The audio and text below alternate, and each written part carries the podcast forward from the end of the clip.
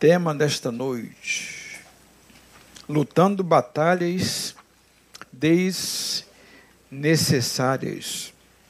Eu queria fazer, uh, logo no início, aqui, a leitura de, de um texto, né? Vou fazer citação de, de alguns versículos, né? porque é um texto que, que joga, que, que nos remete né, ao tema proposto e esse texto se encontra em 2 Crônicas, no capítulo de número 20. Há alguns versículos que eu acho interessante a gente chamar a atenção. Lutando batalhas desnecessárias. 2 Crônicas, no capítulo 21, 3, 4, 9. Diz assim o texto. Deixa eu aqui. Depois disto, disto, os filhos de Moabe, os moabitas, e os filhos de Amon, os amonitas, juntamente com alguns dos meunitas, decidiram atacar o reino de Josafá. Então vieram alguns que avisaram a Josafá, exclamando: Grande multidão vem contra ti, do outro lado do, do Mar Morto, e que os guerreiros já estão lá apostos, cidade conhecida por Engedi. Então Josafá sentiu grande medo, no verso 3 diz, decidiu buscar o socorro do Senhor e convocou jejum nacional em toda a terra de Judá. É interessante que é, uma grande multidão de pessoas, ou de, de, de um povo, né, de, de homens guerreiros, se juntam contra Josafá, o reino de Josafá. Ele sentiu medo por causa é, de esses exércitos terem se voltado contra o reino de, de dele, né, reino de uh, Judá. E sentir medo faz parte da vida, irmão. O, o verso de número 3 diz que ele, que ele sentiu medo, grande medo, pavor. E muitas vezes isso acontece com a gente em todo o tempo. Né? Algumas coisas vão acontecendo com a gente como se fossem exércitos que se levantam, exércitos, exércitos invisíveis ou visíveis muitas vezes, circunstâncias, situações adversas, e que nos tiram um pouco do, do, do, do centro da, da vida. Né? É, fazem a gente sentir medo, pavor. Foi o que aconteceu é, com o Josafá, é um homem. Ele decidiu então buscar socorro do Senhor. Olha que coisa muito interessante. Muitas vezes a gente se entrega ao pavor, se entrega ao medo, a gente é, busca outros subterfúgios, a gente entra em depressão, entra para dentro do quarto e a gente não tem a ideia de que é, talvez não seja o melhor caminho. É, Josafá vai ensinar para a gente que ele, quando sentiu medo, ele vai buscar aquele que podia é, de verdade é, prover o socorro. E aí ele convoca um jejum nacional, ou seja, é, todo o povo de Judá precisava buscar o Senhor. Josafá era o rei, ele era o líder. Ele diz o seguinte: do Senhor pode vir a solução para a nossa vida, a gente vai buscar aquele que pode mudar. Né? Então ele leva o povo a fazer isso exatamente no verso de número 4. No verso de número 9, né, no 8 ele vai dizer, ele, é, nos demais versos até chegar ao 9 aí, ele vai dizer que foi estabelecido né, é, é, lá em, em, Judá um, um, espaço, um momento, um santuário que eles poderiam adorar a Deus e dizer o seguinte, aquilo que ele botava como, como a ser proclamado. No verso 9, se algum mal nos sobrevier, espada, juízo, praga ou fome, nós nos colocaremos perante a tua presença. Fazendo o seguinte: independente do que possa acontecer, se é uma adversidade da qual foge ao nosso controle, não depende de nós para que seja resolvido, solucionado, a gente vai colocar tudo isso aí diante do Senhor, diante desse templo, por quanto ele leva o teu nome, ó Senhor, ó Yahvé. A ti, pois, ergueremos o nosso clamor e a nossa aflição, aquilo que nos abate, aquilo que, que aflige o nosso coração, a nossa mente. Estamos certos de que tu nos ouvirás e nos salvará. Olha a certeza que Josafá é, tem quando ele busca ao Senhor. Não é será que? E se Deus não ouvir? E se Deus não atender? Ele diz: Tu nos ouvirá. Eu tenho certeza em quem eu creio. Aí no verso de número 12, ó nosso Deus, acaso não exercerás teu juízo sobre eles, posto que não temos poder suficiente para enfrentar este exército, ou seja, aquilo que se levantava contra eles, ele reconhecia a limitação. Não temos é, poder suficiente para enfrentar esse, esse exército, que se levantou contra nós, que é bem provável que nos destrua, que nos mate, que acabe com a gente, com a nossa história, com os nossos sonhos. E a gente não sabe o que fazer, porque isso toma o nosso coração, nós reconhecemos o poder desse exército e a gente não sabe o que fazer. Contudo, nossos olhos se voltam para ti. A despeito do que poderia acontecer, Josafá está dizendo: os nossos olhos se voltam para ti. Então, olha o que diz no 14. Aconteceu que o Espírito do Senhor veio sobre Jaziel, filho de Zacarias. E aí ele se levanta no meio do povo que estava reunido em assembleia, e ele diz o seguinte: Prestai atenção, todo o Judá e vós, habitantes de Jerusalém, e tu, ó rei Josafá, assim diz o Senhor: não temais, nem vos assusteis por causa dessa grande multidão que se dirige contra vós. Esse exército aí que está se dirigindo contra você que está me ouvindo. A palavra que Deus dá através da história de Josafá, da história de Judá, é exatamente esta: não temais, não vos assusteis por causa daquilo que os teus olhos contemplam, daquilo que, porque contemplam os teus olhos, produzem em você incapacidade, até mesmo muitas vezes de é, continuar tendo fé. Não temais. Porquanto esta luta não é vossa, mas de Deus. Amanhã descereis contra tal exército, eis que eles estão subindo pela ladeira, e os encontrareis na extremidade do vale. Aí o 17 diz: não tereis que lutar nesta batalha, porque no 15 ele tinha dito: esta luta não é vossa. Ou seja, esta batalha não tereis que pelejar, porque esta batalha é do Senhor. É isso que a gente vê na história de Josafá. Agora, fazendo alusão a isso, aí eu lembro de uma canção muito conhecida né, cante ao Senhor com um alegre som, erga a voz para o teu louvor, um canto vencedor na tribulação. Crê somente a batalha é do Senhor. Cansamos de cantar essa canção aqui em Betânia. Né? Momentos que a gente viveu aqui de superação, de crescimento, de, de é, marchar, de se tornar o que Deus queria que nós nos tornássemos. Isso se tornou uma referência. Essa canção é exatamente é, que nos remete ao que Josafá viveu e é o que você de repente esteja vivendo. Existem algumas batalhas na nossa vida que, que é, elas são batalhas das quais, de fato, a gente tem que pensar se vale a pena lutarmos.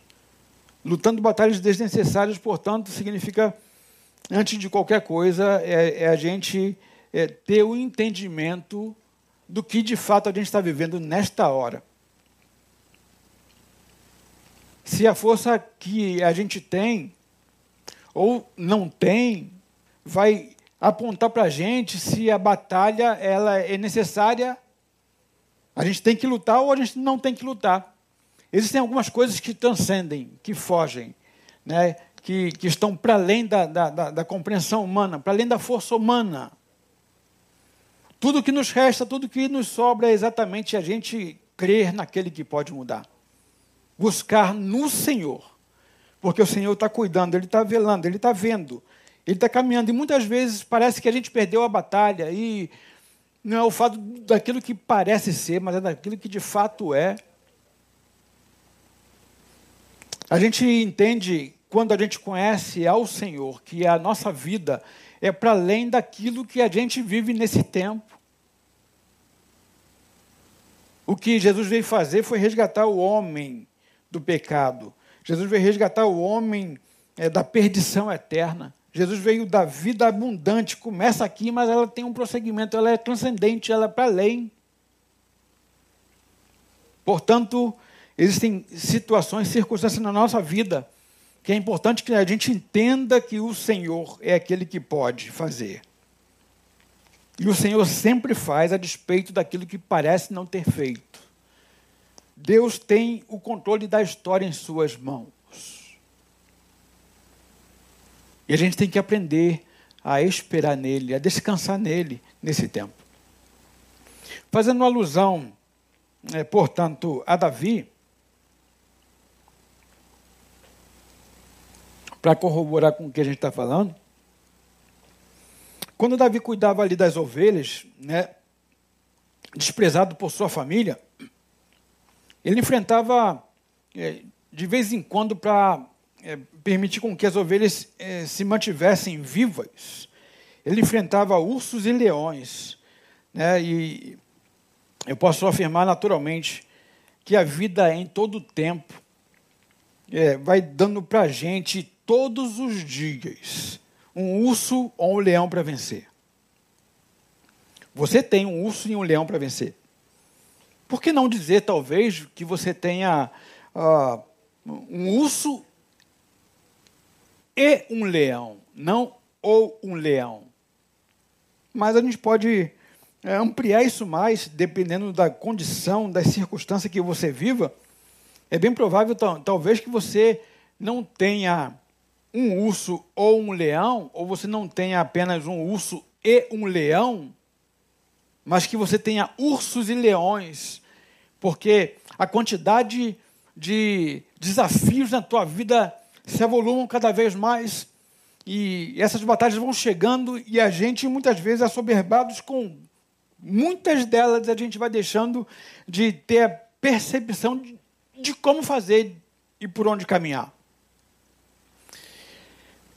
Mas o que vale é exatamente nós começarmos a perceber, ou buscar de maneira tranquila, consciente, e como que a gente vai administrar esse tipo de coisa que vai chegando, esses ursos, esses leões, essas circunstâncias adversas.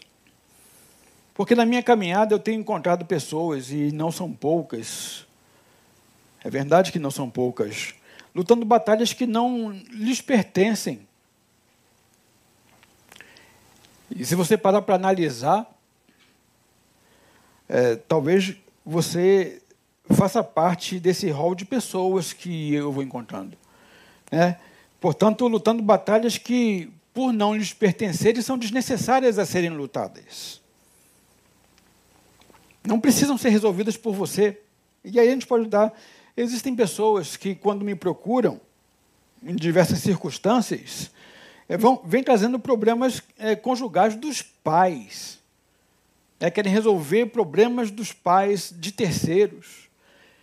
Os pais que, é, naturalmente, nas suas relações, é, estabelecem algumas dificuldades, problemas, porque a vida são problemas, e conflitos fazem parte da existência humana, e a, a ideia é que a gente, é, amadurecendo, consiga resolver os conflitos, porque os conflitos é, ajudam-nos a crescer, eles nos impulsionam para uma nova etapa da vida né? Mas tem gente que está trazendo problemas, está tentando resolver os problemas dos pais, porque os meus pais estão vivendo assim, estão fazendo aquilo, estão fazendo aquilo outro. E são, são pais é, que têm uma idade considerável, meia idade, são pais que são conscientes da própria vida, são pais independentes, são pais que têm autonomia, mas os filhos, muitos dos filhos estão querendo resolver problemas do pai. Batalhas que não devem ser lutadas. Essa pessoa está lutando batalhas desnecessárias. Existem aqueles que trazem problemas dos filhos que já estão casados. Olha, ora pois, se eu tenho um filho que atingiu a maioridade, que teoricamente se tornou maduro para assumir uma relação conjugal, estão casados. E a vida naturalmente vai trazer questões das mais variadas, das mais diversas, complexas. Casamento, é, o, talvez a maior instância de complexidade que a gente possa estar inserido, talvez depois de nós, é claro, nós somos um poço de complexidade. Mas tem pais que estão tentando resolver, vivendo assoberbados, sem dormir, porque os filhos casados estão enfrentando algumas dificuldades. Eu não estou falando que não se deve, de alguma maneira, estabelecer ou tentar contribuir. Eu estou falando é, sobre a necessidade de ingerência, de se meter, de ter que dar uma solução. Batalhas, essas pessoas estão lutando desnecessárias. Problemas me são trazidos também de amigos, né? amigos que se envolvem em questões amigos adultos, autônomos, e a gente está tentando, de alguma maneira, solucionar problemas de amigos. Né? E pasmem, existem pessoas que sofrem o peso, a carga da vida, porque estão lutando batalhas que são desnecessárias, concernentes até o próprio Deus. Dá o rumo para a vida, soluções para questões que transcendem a, a sua própria atuação, como, por exemplo, salvação.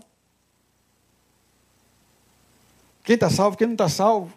Definir quem está salvo, esse foi salvo, esse está perdido, esse foi para o inferno. E aí a gente vai entrando nessas questões por, como se fosse, fôssemos donos da salvação que não nos pertence.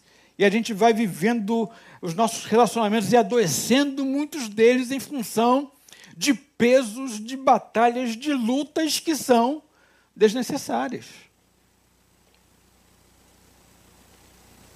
E aí, é, muitas vezes, a gente coloca sobre nós, sobre os nossos ombros, a necessidade de convencimento do outro acerca do seu próprio pecado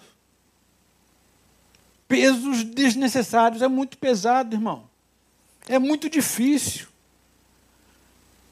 O que a Bíblia ensina para nós acerca disso é que a gente tem que orar, a gente tem que proclamar a salvação, falar do Evangelho e, melhor ainda, se a gente pode e deve viver o Evangelho. Só que a gente não se satisfaz apenas em está do lado de cá, do lado do ir de pregar o evangelho. A gente quer também intervir na vida da pessoa. A gente quer impor à pessoa que ela tem que, tem que, tem que. E quem foi que disse que tem que? Trazemos sobre nós, portanto, é, é, a síndrome do Salvador. Quando a, o nosso papel, como eu falei agora, é só o pregar, proclamar, o viver o Evangelho, porque o que a Bíblia me ensina, quem convence o homem do pecado, da justiça e do juízo, portanto, o único que tem capacidade de alcançar o coração, o único que tem capacidade de fazer mudança na vida, é exatamente o Espírito Santo, não nos cabe. Não depende de nós, não está na nossa força, nas nossas mãos. E quando a gente age desse jeito, quer seja para um conhecido, para um desconhecido, para um parente, para o marido, para os filhos, tentando convencê-los a fórceps, entender qual é a mensagem ou a graça do Evangelho, o que é Evangelho, e a gente tenta fórceps fazer com que ele é, venha para a minha comunidade, venha para a minha religião, é um peso, um peso descomunal, desumano que se coloca sobre os próprios ombros, lutando batalhas desnecessárias.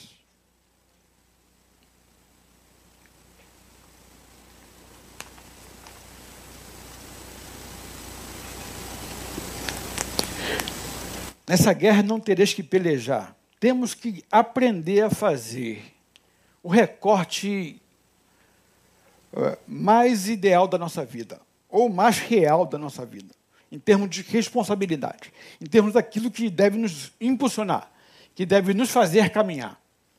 Aí eu queria é, ler com vocês Efésios capítulo 6, no verso 10 e 13.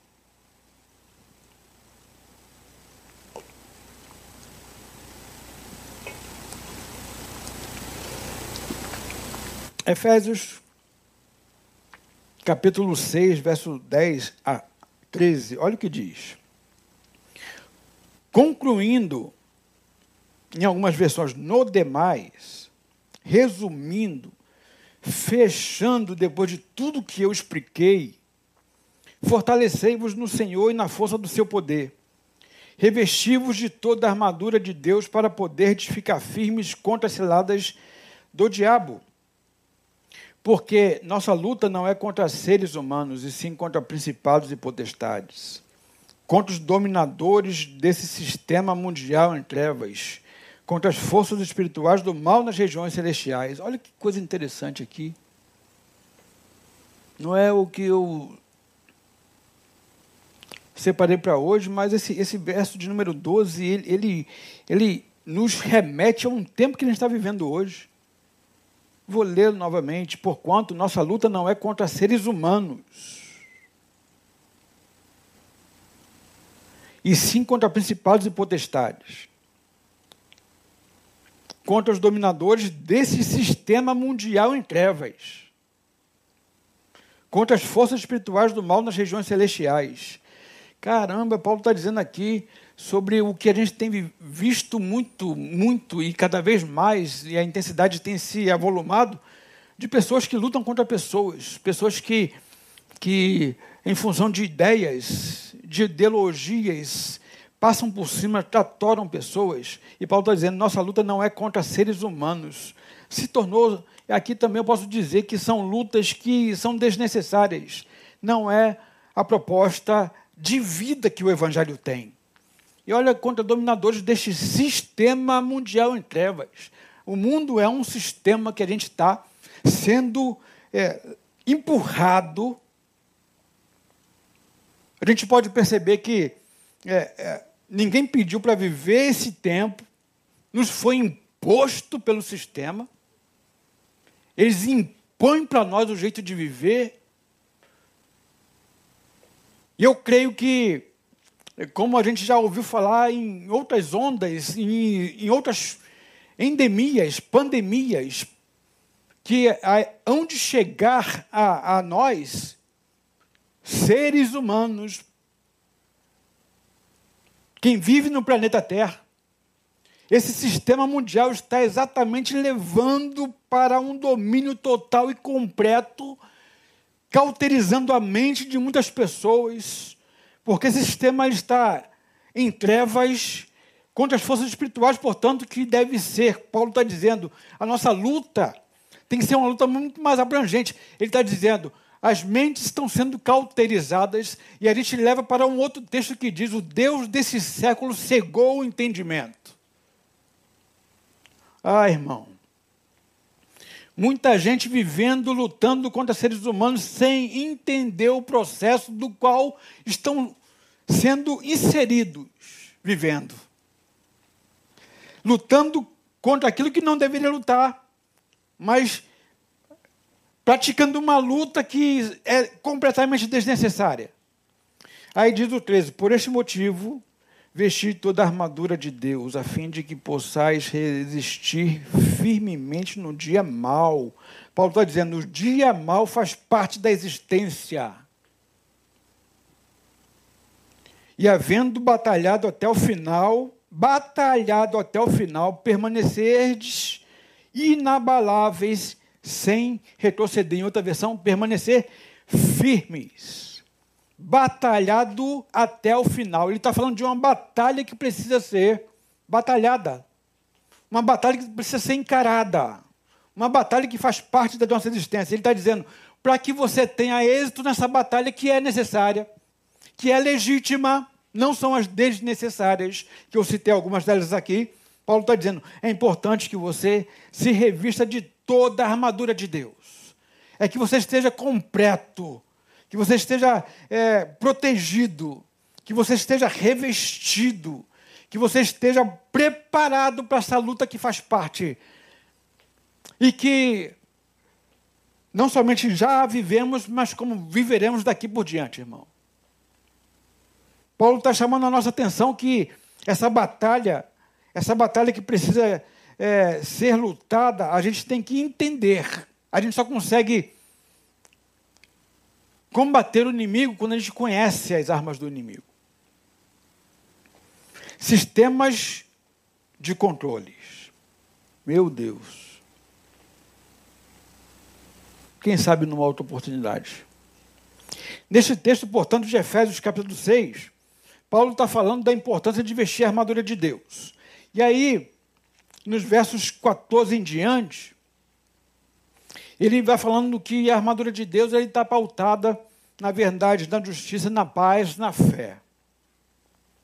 Veja bem, 15, calçando os vossos pés com a proteção do evangelho da paz. Mas antes ele, ele diz, é, no 14: Está, portanto, firmes, trazendo em volta da cintura verdade.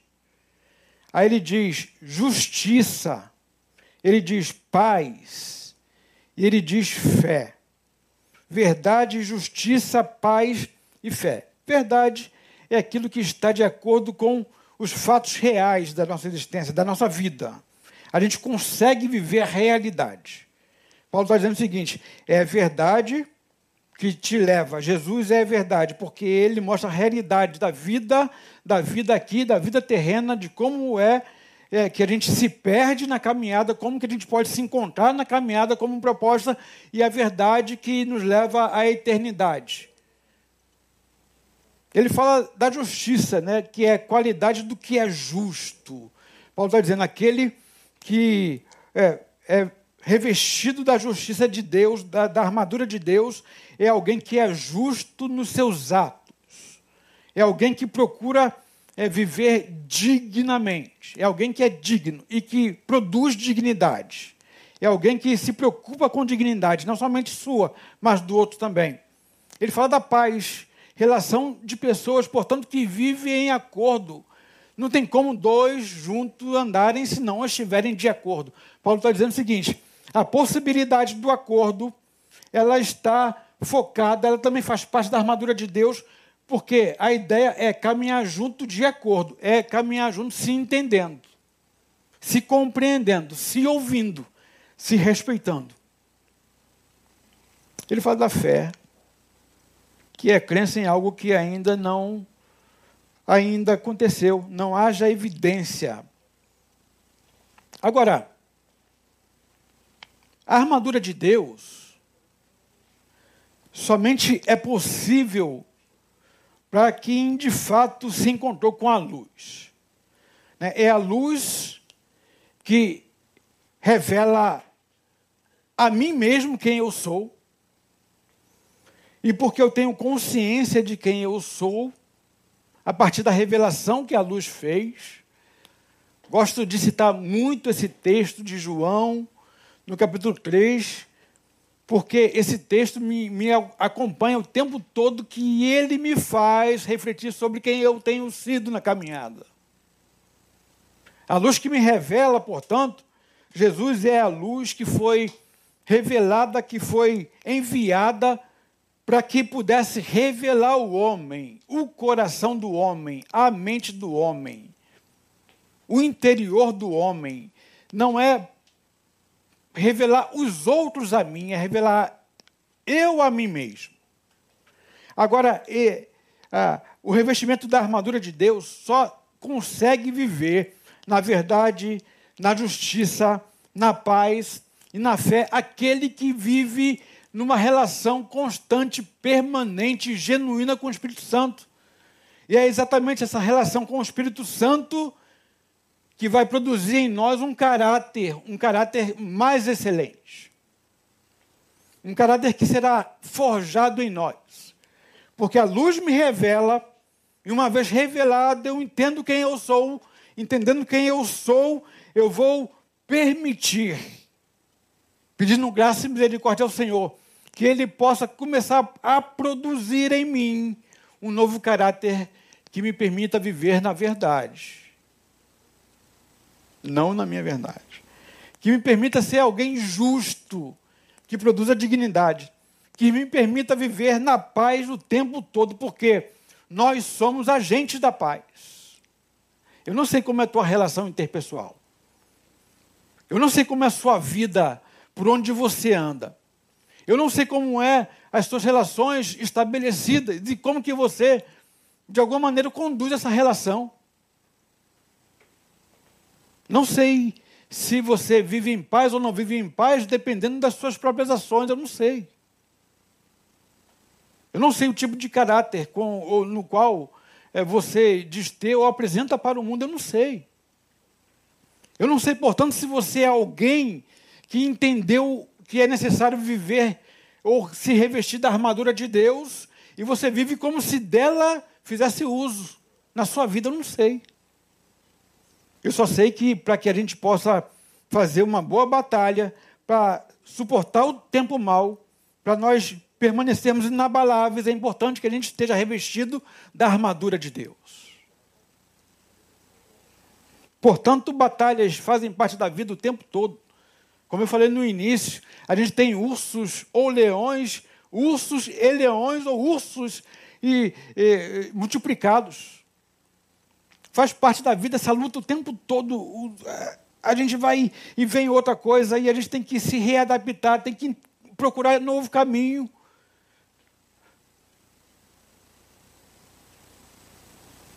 Só resistiremos essa batalha.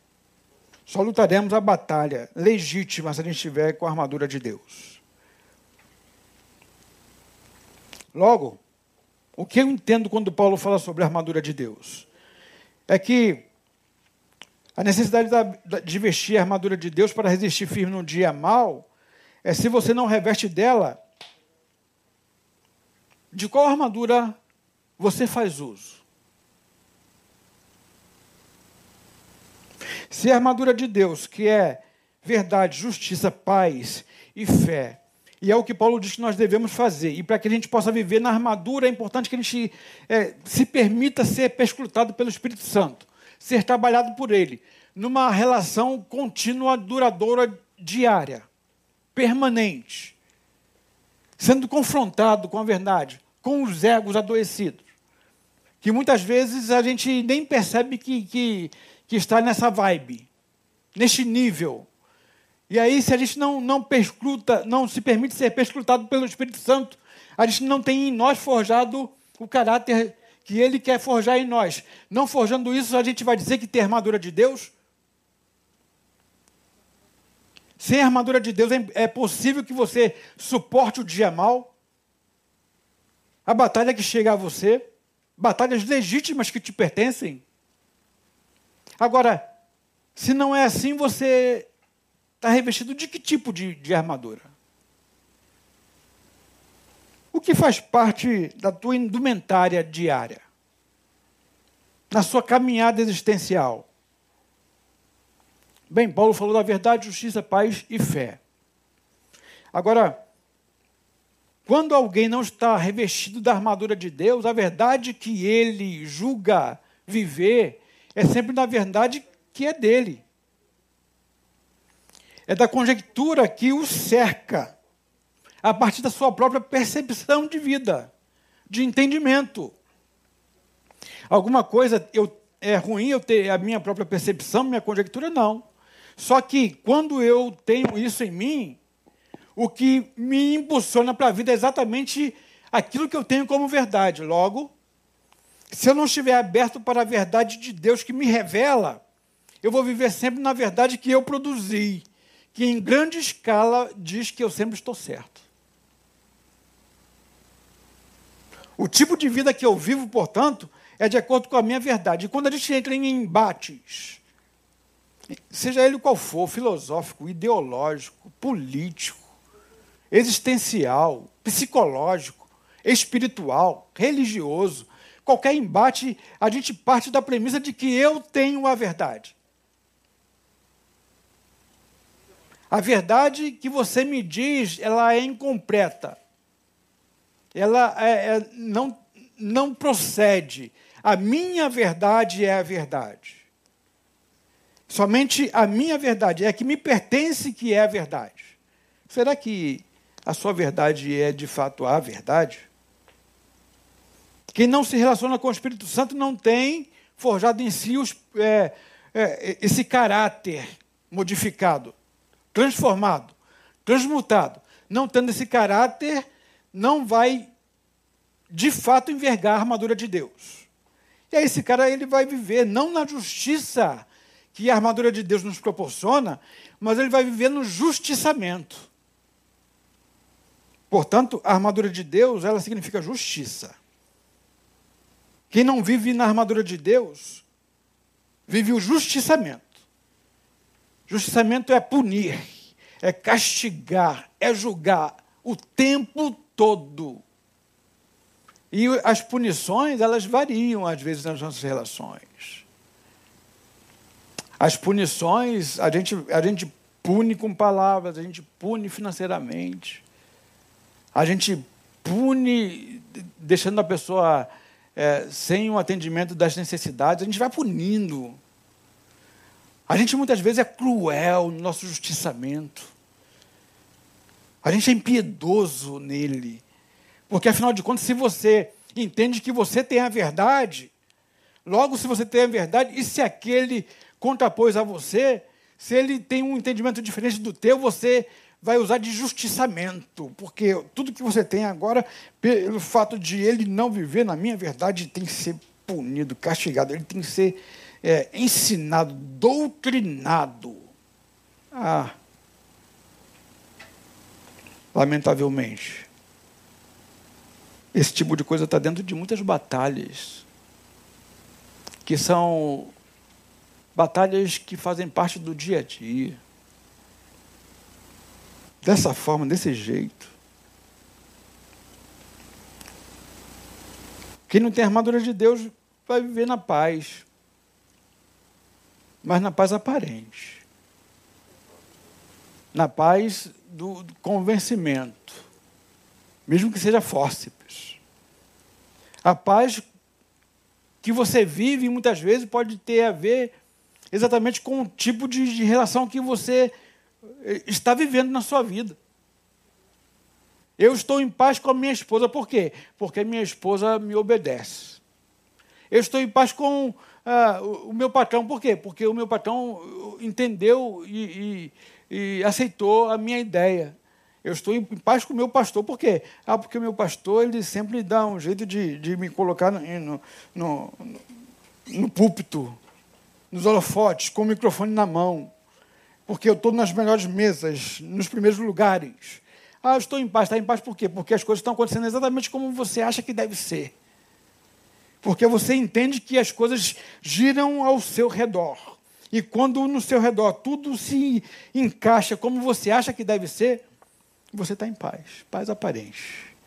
Até você ser confrontado em algum momento. Portanto, é importante ressaltar que Paulo fala da armadura de Deus. Olha que coisa interessante nesse texto, irmão, caminhando para o final da nossa reflexão.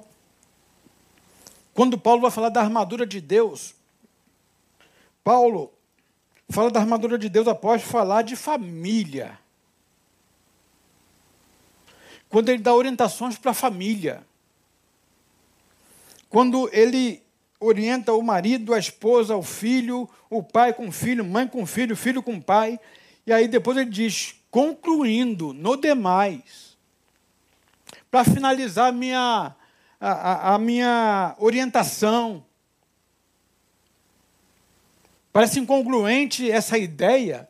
Paulo fala de armadura quando depois de, de falar de família, sim, é porque a priori dentro da família é exatamente o momento que a gente é muitas vezes sem perceber acaba utilizando alguns tipos de armadura ou de armas, dos quais são completamente fora de contexto. Porque todo tipo de batalha que a gente vai viver na vida, irmão, pode ter certeza, a, a batalha vai ser encarada, enfrentada a partir daquilo que você tem como arma. O que vai direcionar você nas decisões, nas tomadas de decisões, de postura, de movimento, de escolhas, é exatamente a partir das armas que você tem. E aí é por isso que Paulo está falando aí é, sobre família. Ele diz: olha, é preciso que você esteja ligado, porque muitas vezes dentro da sua casa você está usando alguns tipos de, de, de ferramentas de, ou de armas que são desproporcionais, que são incongruentes. Então, uma pergunta: as batalhas que você tem lutado, principalmente dentro da sua casa, elas são legítimas porque te pertencem ou elas são desnecessárias? Agora, como não lutar batalhas desnecessárias? Para finalizar. Efésios capítulo 4, versos 22 e 24. Vai ensinar para a gente que Efésios no capítulo 4, 22 e 24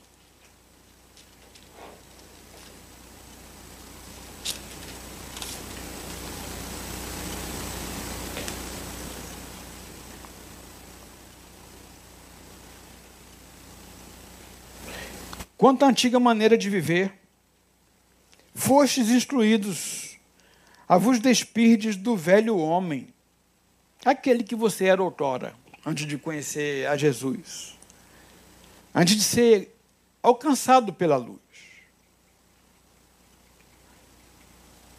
A vos despirdes do velho homem que se corrompe por desejos enganosos a serdes renovados no vosso modo de raciocinar.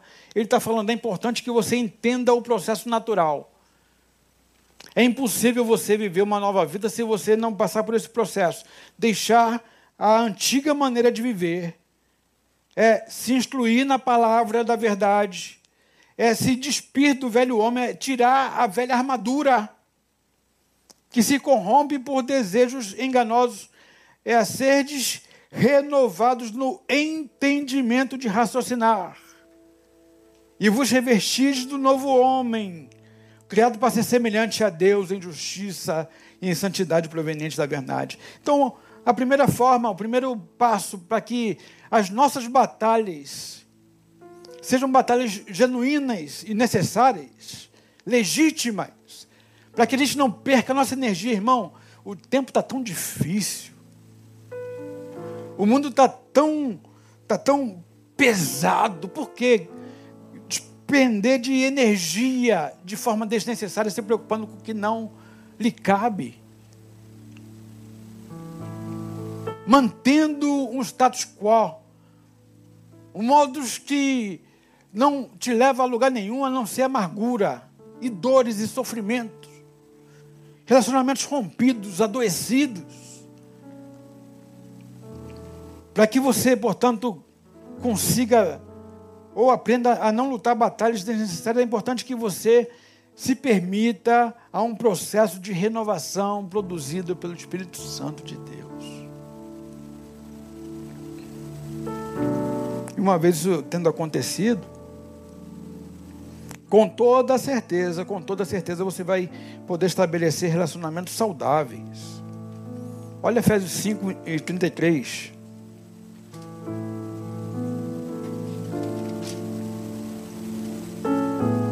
Portanto, cada um de vós amai a esposa a sua esposa como a si mesmo. E a esposa trate o marido com todo, com todo respeito. Ele está falando de conjugalidade saudável, irmão. Ele está falando de entendimento do outro, respeito ao outro.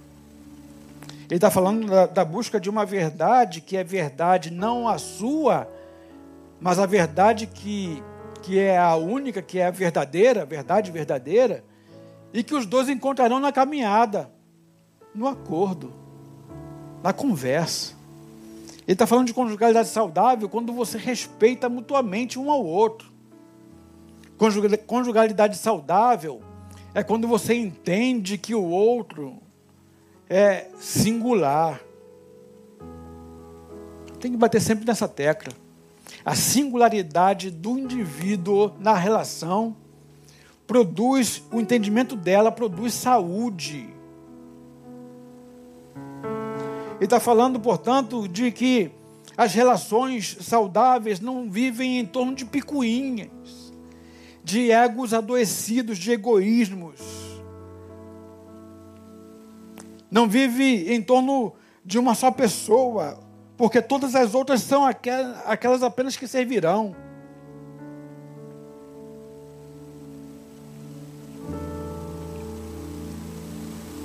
O tipo de luta que você luta dentro de casa. Quando você olha para a relação que você tem, é uma relação que?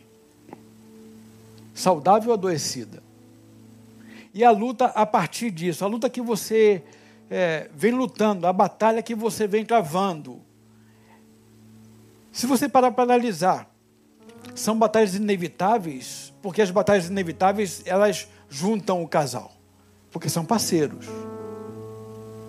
Ou são batalhas desnecessárias, que giram em torno de, de infantilidade, de imaturidade, de egoísmo, de soberba, de prepotência, de amargura, de ira, de cólera. As lutas que você luta dentro do teu casamento, elas são, portanto, necessárias ou desnecessárias? E Paulo diz que se vendo, se entendendo, estabelecendo relacionamentos saudáveis dentro de casa, vai produzir uma relação boa e saudável também com os filhos. Efésios 6, de 1 a 4. Filhos, obedecei aos vossos pais no Senhor, porquanto isto é justo.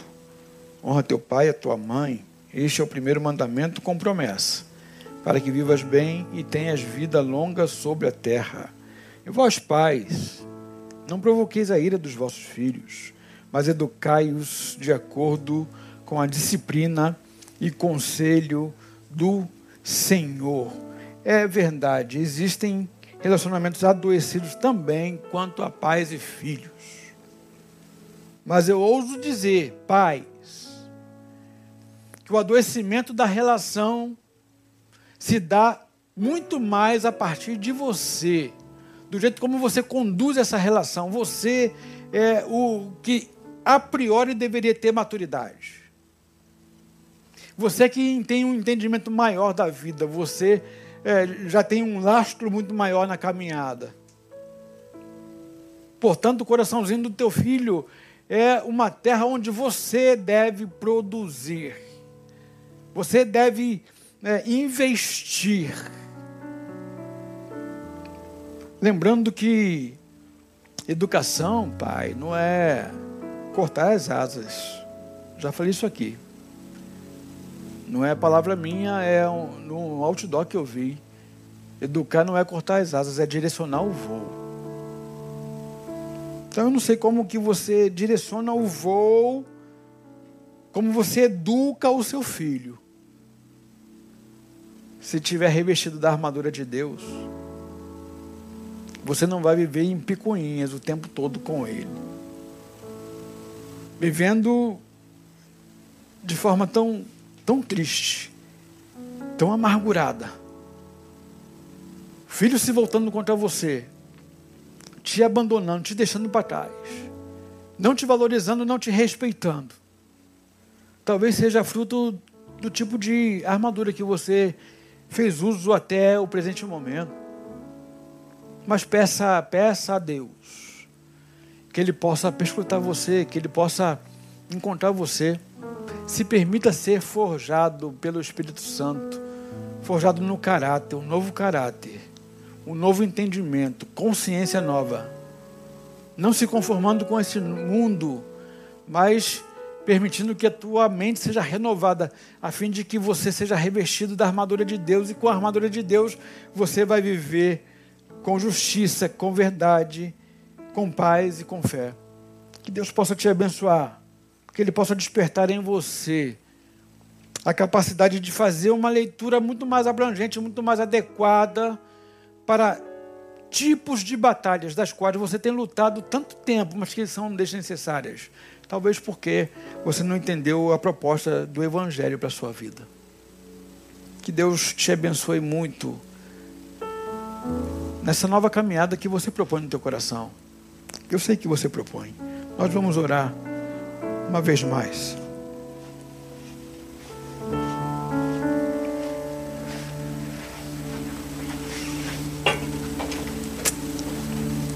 Ninguém muda ninguém.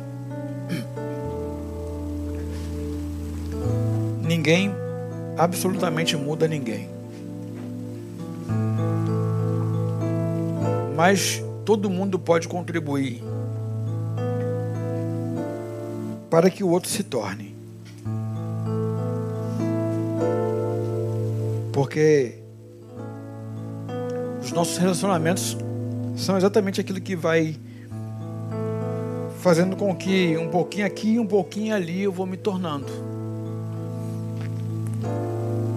Eu não sei qual é o investimento que você faz na tua casa, na tua vida, na tua conjugalidade, na tua paternalidade, na sua maternalidade. Eu não sei.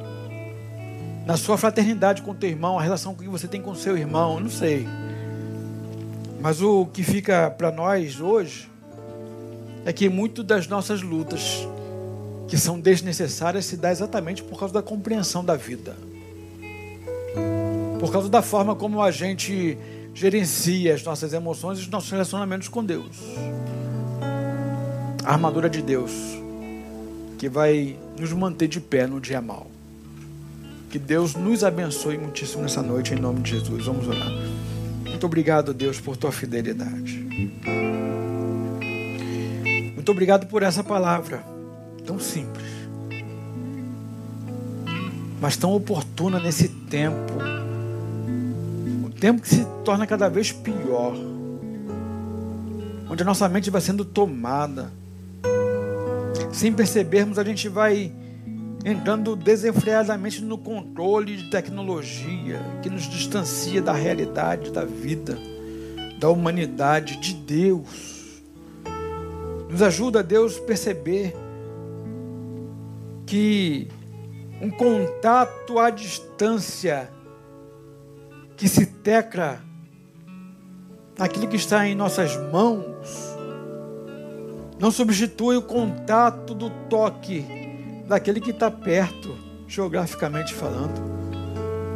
Nos ajuda, ó Deus, a restabelecermos na nossa vida, nos nossos relacionamentos interpessoais, familiares, portanto conjugais e paternais, maternais, Relações saudáveis, onde a gente se entenda, se respeite, para que de fato possamos unir forças para lutar batalhas que são inevitáveis, portanto legítimas.